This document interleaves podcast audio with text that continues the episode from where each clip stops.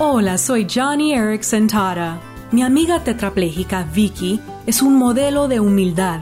Aunque su médula espinal fue lesionada hace décadas en un terrible asalto, ella ha desarrollado una actitud sumisa hacia Dios. Recuerdo una vez cuando su asistente no se presentó para acostarla, Vicky tuvo que inclinarse hacia atrás en su silla de ruedas y dormir en ella esa noche. Cuando le pregunté si estaba resentida, su respuesta fue, bueno, al menos ya estaba vestida y sentada, lista para el día siguiente.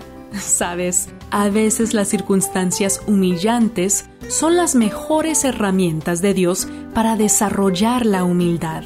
Proverbios 22 dice, La recompensa de la humildad y el temor del Señor son la riqueza, el honor y la vida. Entonces hoy, abraza la humildad y como Vicky serás rico en alegría.